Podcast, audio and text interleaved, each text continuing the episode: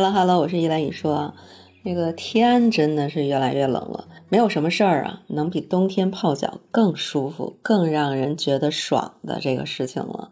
你想，你累了一天了，晚上到家，把这个疲惫的双脚从冰冷的鞋里边解放出来，倒一盆热水泡上脚，加速你的血液循环，你整个腿脚胀痛啊、酸累呀这些。不舒服的感觉全都没有了，而且在这个过程当中呢，通过这种加热，让你脚部的血管加速了血液循环，更好的进入到一种睡眠的状态。那对经常失眠的人来讲，绝对就是一个助眠的神器。而且据说科学家还发现啊，睡前泡一个澡，可能。还会缩短你的入睡的时间，增加你深度睡眠的时间。你是不是今天晚上又想去试一试啊？哎，很多人真的都有泡脚的习惯，尤其是晚上睡前，觉得这是一个养生的利器。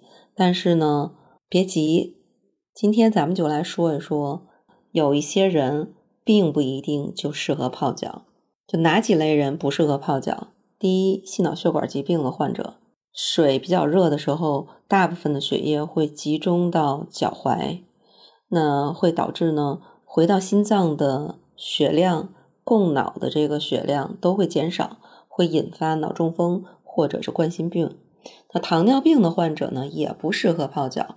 糖尿病患者的皮肤对痛觉、温度觉的敏感性是很低的。如果泡脚温度特别高，双脚就不能及时感受到水的温度，容易引起烫伤。所以，糖尿病患者泡脚的时候，这个水温一定要适合。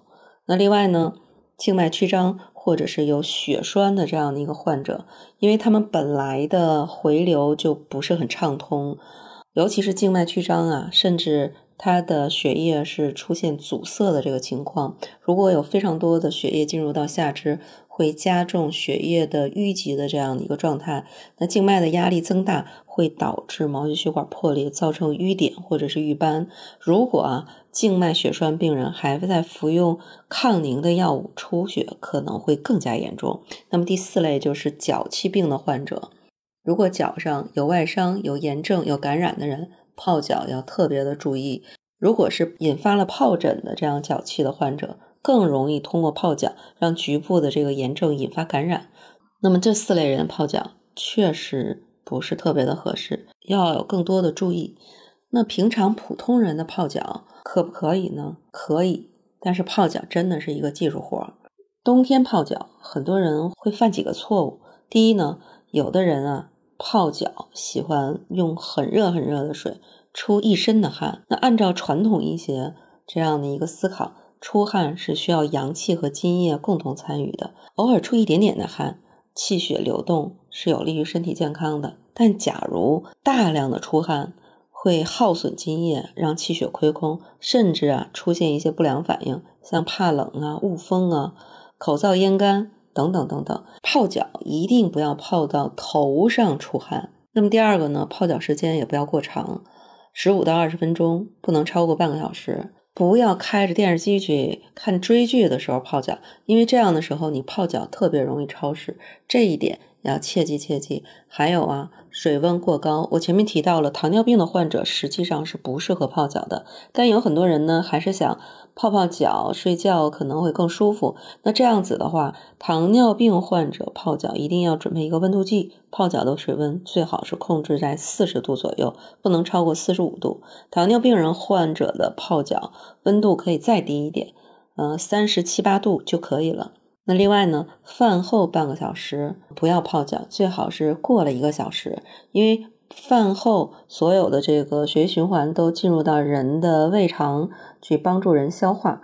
那立刻泡脚，会有一部分人因为减少了胃肠的血液供给，影响到消化吸收。那最好呢，在饭后一小时之后再去泡脚。还有一个是最重要的事情，有的人泡完脚啊，不及时擦干。想着自然晾干，这其实是很麻烦的一件事儿，尤其是夏天啊。这样呢，会导致湿寒之气从脚进入到人体，更容易着凉感冒。所以建议是泡完脚马上用干毛巾擦干，必要的时候呢涂一点润肤膏啊。体弱或者生病的人一定最好在洗完脚之后穿一双袜子，这样呢更好。其实很多人都是晚上睡觉前泡脚。感觉会比较好。那真正的泡脚的时间最好是晚上七点到九点。如果太晚泡脚，可能会导致你阳气被振奋起来，不容易入睡。有很多人啊，喜欢泡脚的时候呢，会加一些这样那样的这个东西，比如说生姜啊、花椒啊、桂枝啊、艾叶呀。这个能不能真的被人体吸收？洗脚水里的各种成分，想要被人体吸收，只有两条路。第一是穿透足部皮肤的表皮层，第二通过毛囊、皮脂腺、汗腺才能够被血管吸收，最终进入到血液循环。那么第一条路，普通的物质和成分是很难进入的，大部分的好东西是被挡在外边的。那进到泡脚水的物质基本上都是水溶性的，如果是脂溶性的物质，是根本就没有办法。通过水来溶解，就意味着泡脚根本吸收不了，更不能说什么长期泡有啥效果了。那么第二条路呢？毛囊、皮脂腺、汗腺，药物是能够穿透它们，但是它们在皮肤占的面积只有百分之零点一左右，总的吸收作用微乎其微。